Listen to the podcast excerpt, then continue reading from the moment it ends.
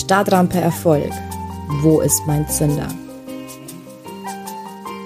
Der Podcast mit Thomas Kapp. Prägnant und provokativ.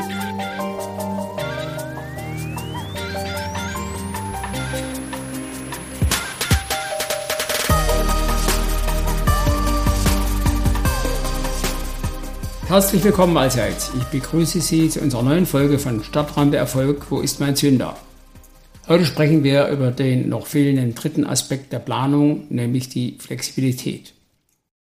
Bevor wir uns diesem spannenden Thema zuwenden, noch ein Hinweis in eigener Sache. Nun ist es raus. Mein neues Buch mit dem Titel Denkbuch Erfolg ist gerade erschienen und in allen Buchhandlungen, bei Amazon und überall, wo es Bücher gibt, erhältlich. Das Denkbuch Erfolg verschafft tiefgehende neue Einsichten und oft eine Vergrößerung ihres Bewusstseins rund um das Thema Erfolg. Das Buch ist für alle, die diesen Podcast schätzen und lieben. Das Denkbuch Erfolg stellt Fragen, bietet aber auch Orientierung.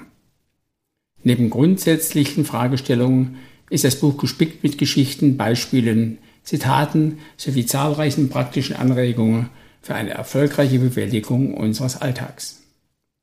Wenn dieser Podcast Sie angesprochen hat, ist es fast ein Muss, das Buch zu lesen. Und nun zurück zu unserer heutigen Folge. Wie immer beginnen wir mit einer Geschichte. Wir alle kennen die Schlacht bei Waterloo, die zur endgültigen Niederlage von Napoleon geführt hat. Einen Anteil an dieser Niederlage weisen Historiker dem General Emmanuel de Grouchy zu. Napoleon hatte ihm im Laufe des Schlachtgeschehens den Auftrag erteilt, den preußischen General Blücher zu verfolgen und zu schlagen. Allerdings verfolgte Grouchy diesen Plan so rigoros, dass er trotz des zu hörenden Kanonendonners bei Waterloo nicht dorthin eilte, sondern weiter vergebens versuchte, Blücher irgendwo abseits des Kampfgeschehens zu finden. Der war schon längst in Waterloo eingetroffen.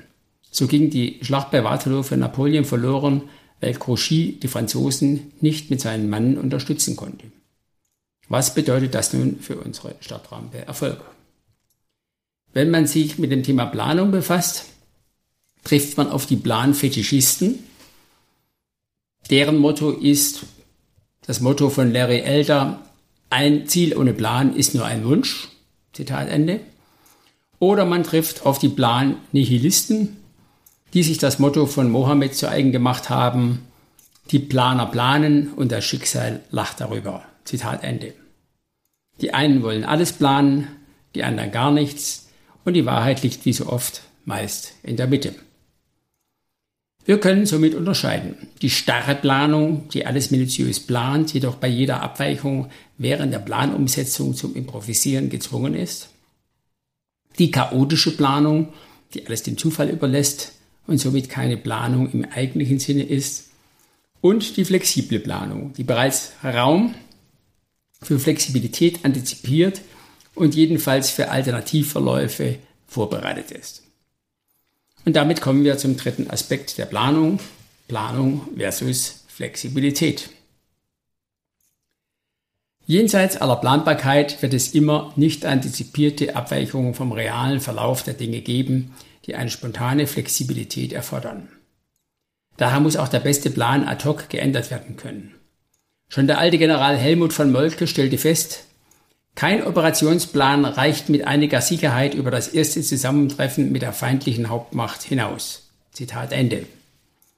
Planung und Flexibilität stehen in einem komplementären Verhältnis der Ergänzung und sind nicht als Widerspruch anzusehen. Wir sollten jedoch stets die Sinnhaftigkeit eines Plans im Auge behalten. Der Mensch beherrsche den Plan, nicht umgekehrt, so das Zitat von Raymond Walden.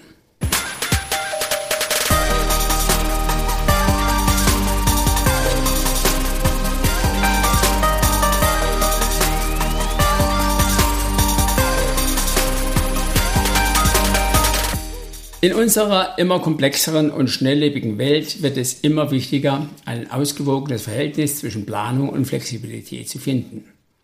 Oft werden Lösungswege erst in einem Prozess von Kreativität und Experiment gefunden. Ein solcher Planungsprozess heißt Änderung bewusst willkommen. Agile Management, Scrum und ähnliche stehen für diese Denkweise. Agile Prozesse sind iterativ. Sie richten sich auf kurzfristige Ergebnisse aus. Sie sind anpassungsfähig im Hinblick auf die empirisch gemachten Erfahrungen und Entdeckungen sowie sich gegebenenfalls verändernde Rahmenbedingungen. Auftraggeber erhalten mehr kleinere Zwischenergebnisse und können den Gestehungsprozess ihrer Endprodukte mit beeinflussen. Fehler werden schneller erkannt und können zeitnah kurzfristig korrigiert werden. Wir dürfen daher nicht sklavisch an der Grundidee der retrograden Antizipation, wie wir sie im letzten Podcast kennengelernt haben, festhalten. Die Notwendigkeit für Flexibilität ergibt sich heute in vielen Situationen, wie zum Beispiel bei geplanten Planlücken, bei unbeabsichtigten Planlücken.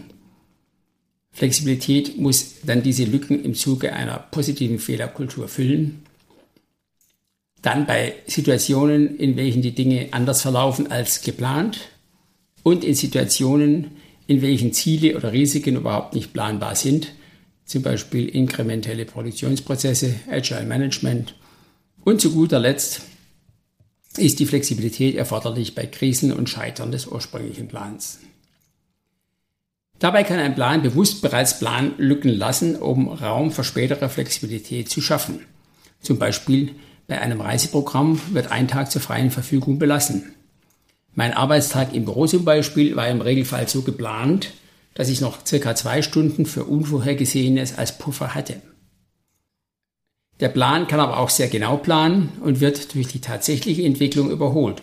In diesem Fall entsteht eine planwidrige Lücke, welche das flexible Handeln ausfüllen muss. Die Frage, in welchem Verhältnis Planung und Flexibilität zueinander stehen, ist nicht einfach zu beantworten. Daher sagte auch der ehemalige US-Präsident Dwight D. Eisenhower, Plans are worthless, but planning is everything. Zitat Ende. Also Pläne sind eigentlich wertlos, aber planen ist alles. Grundsätzlich könnte man über Planung sagen, so viel wie nötig und so wenig wie möglich.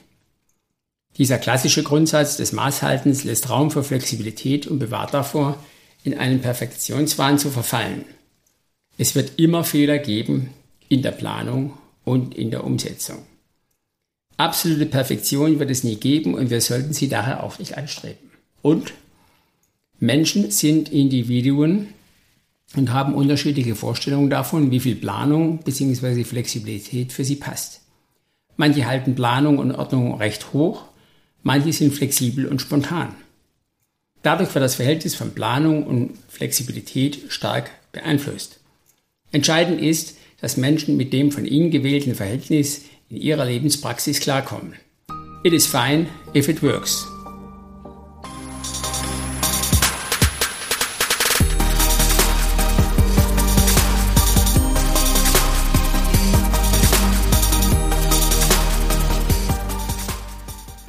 Planung und Flexibilität haben grundsätzlich unterschiedliche Funktionen im Zusammenhang mit der Erreichung von Zielen.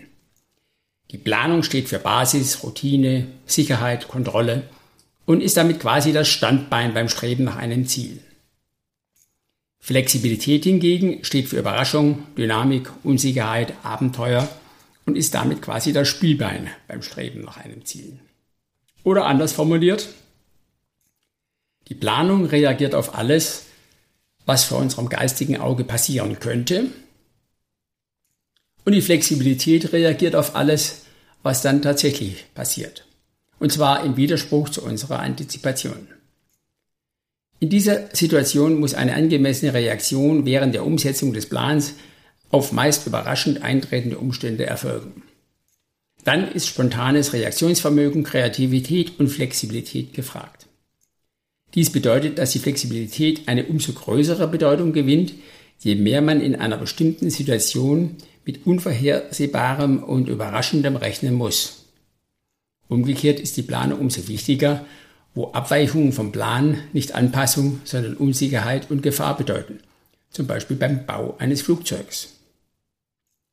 Wo Erfahrungen vorhanden sind, werden diese oft eine Vorgabe machen, was sinnvollerweise geplant wird und was nicht. Häufig gibt es einfach technische Standards, die einzuhalten sind. Bei einem Transatlantikflug wird von der Crew und dem Bodenteam eine minutiöse Planung und Vorbereitung des Flugs erwartet, weil man hier wenig dem Zufall überlassen möchte.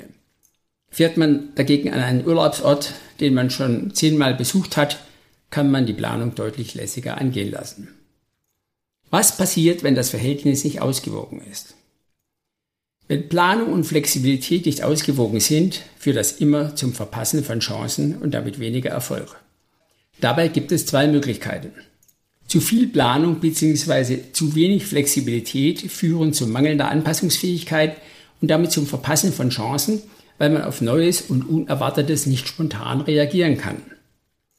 Dafür hat man mehr Fokus, Zielstrebigkeit, Effizienz und vielleicht mehr Sicherheit. Wer im Urlaub zu viel plant, wird daher sich spontan ergebende Erlebnisse oft verpassen. Andersherum, zu wenig Planung bzw. zu viel Flexibilität bringen zwar mehr Anpassungsfähigkeit, führen aber ebenfalls zum Verpassen von Chancen, weil man zum Beispiel auf einer Reise mangels Vorbereitung von bestimmten Chancen gar keine Kenntnis oder zu wenig Zeit zum Erkunden hat. Außerdem leiden Fokus, Zielstrebigkeit und Effizienz Dafür gibt es mit Sicherheit mehr Abenteuer und Überraschungen. Wer im Urlaub zu wenig plant, wird gegebenenfalls mit dem Jeep auch einmal mit Plattfuß oder leerem Tank in der Wüste stecken bleiben. Es kann sein, dass sich Pläne ändern müssen, aber wir können nicht auf Planung gänzlich verzichten.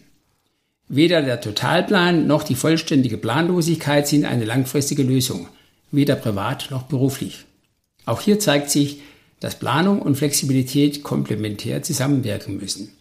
Sie widersprechen sich nicht, sondern ergänzen sich. Der Erfolg liegt somit in der richtigen Balance von Planung und Flexibilität. Für heute sind wir damit fast am Ende. Wie immer gibt es für Sie noch zwei Impulse, liebe Zuhörerinnen und Zuhörer, ein Zitat und eine Frage zum Nachdenken. Das Zitat stammt heute von John Lennon. Life is what happens to you while you're busy making other plans. Zitat Ende. Und die persönliche Frage für Sie lautet, was ist Ihre Balance zwischen Planung und Flexibilität? Das war's für heute. Wir sprechen uns am nächsten Mittwoch um 7 Uhr. Dann sprechen wir über etwas, was wir alle scheuen, den Faktor Risiko. Bis dahin verbleibe ich mit den besten Wünschen, Ihr Thomas Kapp.